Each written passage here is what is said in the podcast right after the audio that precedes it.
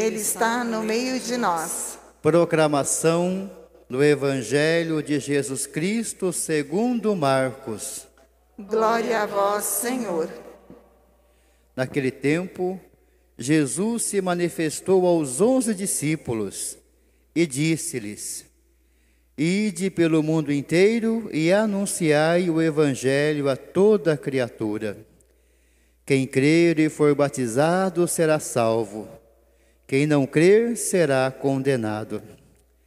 Os sinais que acompanharão aqueles que crerem serão estes: expulsarão demônios em meu nome, falarão novas línguas, e se pegarem em serpentes, ou beberem algum veneno mortal, não lhes fará mal algum.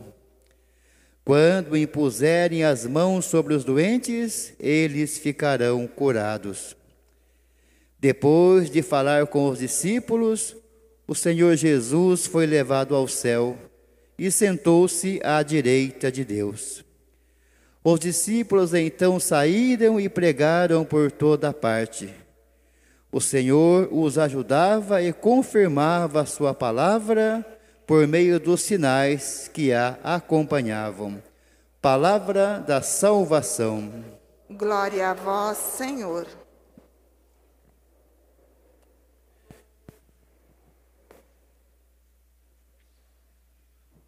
Queridos irmãos e irmãs, hoje celebramos a grande festa do Senhor que se eleva ao céu. A palavra né, que diz que Jesus se elevou ao céu, quer dizer, mostra assim a sua divindade. Ele não foi levado, mas elevou-se a si mesmo. Assim como Jesus veio do céu, ele voltou para o céu, para o Pai. Santo Agostinho vai nos falar, né? Quem é esse que sobe para o céu? É o mesmo que desceu? Jesus desceu para a nossa salvação, a nossa cura. E ele subiu aos céus, se elevou-se para nos elevar também. Porque quando Jesus chega ao mais alto dos céus, ele leva consigo a nossa humanidade. Assim, nós podemos alcançar os altos céus pela glória de Jesus, porque ele se levando como homem, leva consigo como divino a nossa humanidade e tornando essa possibilidade de nós podermos entrar no céu. Podemos chegar ao mais alto dos céus como humanos. E assim nos tornamos cada vez mais, pela graça, filhos de Deus e somos convidados. Então Jesus diz, essa semana falou um pouco disso, né? Durante a liturgia da semana que passou, ele nos falou sempre que era necessário que ele fosse. Porque se ele não fosse, a nossa humanidade não alcançaria os céus. E se ele não fosse, também não viria para nós o Espírito Consolador, o novo Paráclito. Aquele que nos vai conduzir durante nossa vida. Aquele que vai nos fazer renascer agora pelo Espírito renascer de novo. Viver agora de plenamente o nosso batismo. Ser conduzido no caminho, entender e compreender os planos de Deus. Por isso era tão necessário que Jesus se elevasse. Assim, elevando-se, eleva também a nós. E assim nos tornamos, então, temos em nós a capacidade, a esperança de chegar aos mais altos dos céus. O próprio Jesus disse: aquele que não crê, aquele que crê já, já está salvo, aquele que não crê será condenado. Essa palavra crer, que ele fala no Evangelho, significa também aderir. Aquele que não adere ao amor de Deus, porque o Evangelho nada mais é do que o amor de Deus derramado no mundo. Pregar o Evangelho significa pregar o amor de Deus. Evangelizar, a essência da evangelização é recobrir toda a criatura todas as criaturas com o amor de Deus, não só aos humanos, mas toda a criação de Deus deve ser recoberta com o amor de Deus. Quem entendeu muito isso, né, foi São Francisco de Assis, que louvava a Deus por todas as criaturas, recobria de amor todas as criaturas. E é isso que nós temos que buscar quando Jesus nos convida a evangelizar. Evangelizar não é impor, pelo contrário, é uma proposta de amor. É uma proposta, a pessoa pode aceitar ou não. Temos que aprender a respeitar a liberdade do outro e sempre oferecer essa proposta da evangelização, essa proposta do amor de Deus. Por isso ele vai dizer que aquele que não crê já está condenado, aquele que não adere a esse plano de amor, infelizmente está condenado. Não, ali não diz que Deus condena. Mas nós nos condenamos quando não aderimos ao amor em nossas vidas. Uma pessoa, como diz São João, aquele que não ama nunca verá a Deus. E quem não ama de fato nunca conhece, nunca vai conhecer o sentido da vida. E uma pessoa que não tem o sentido da sua vida não vive.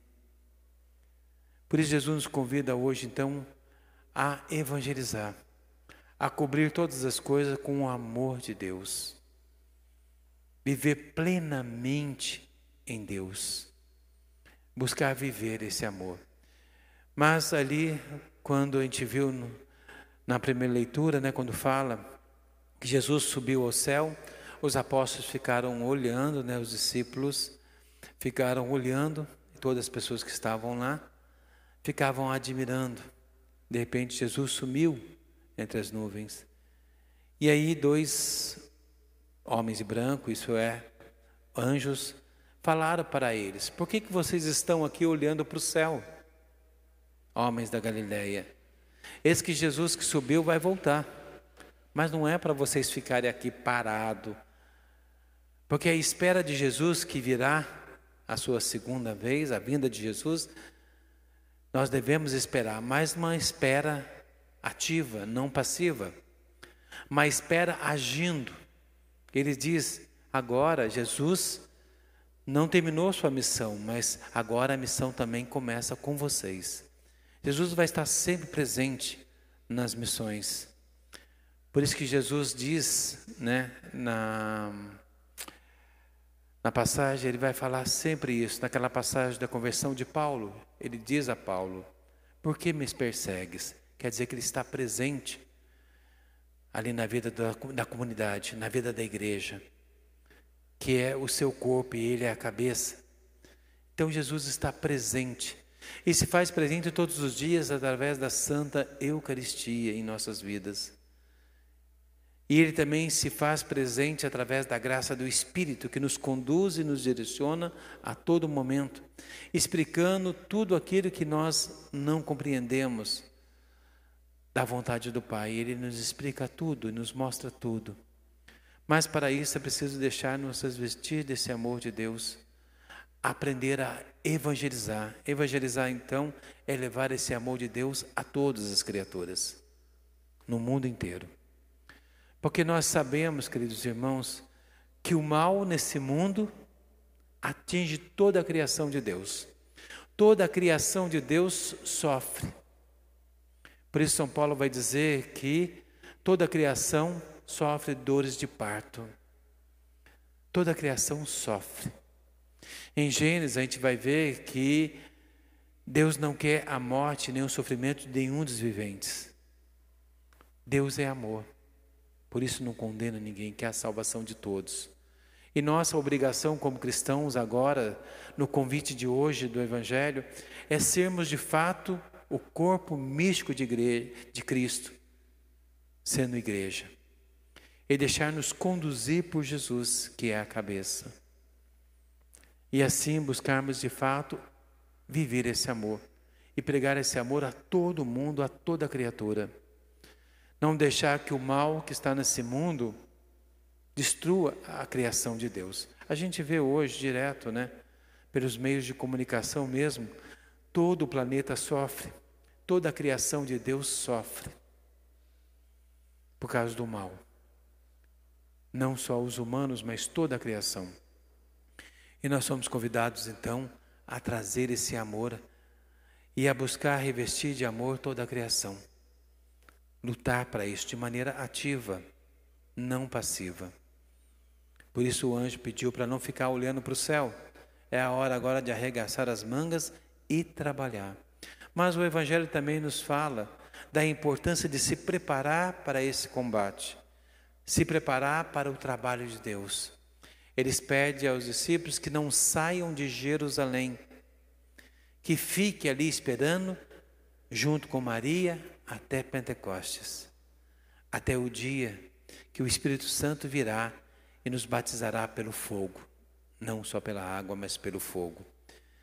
Então nós temos essa semana que iniciamos agora, é uma semana da ascensão até Pentecoste, é uma semana de preparação para nascermos e acolhermos a graça do Espírito Santo em nós.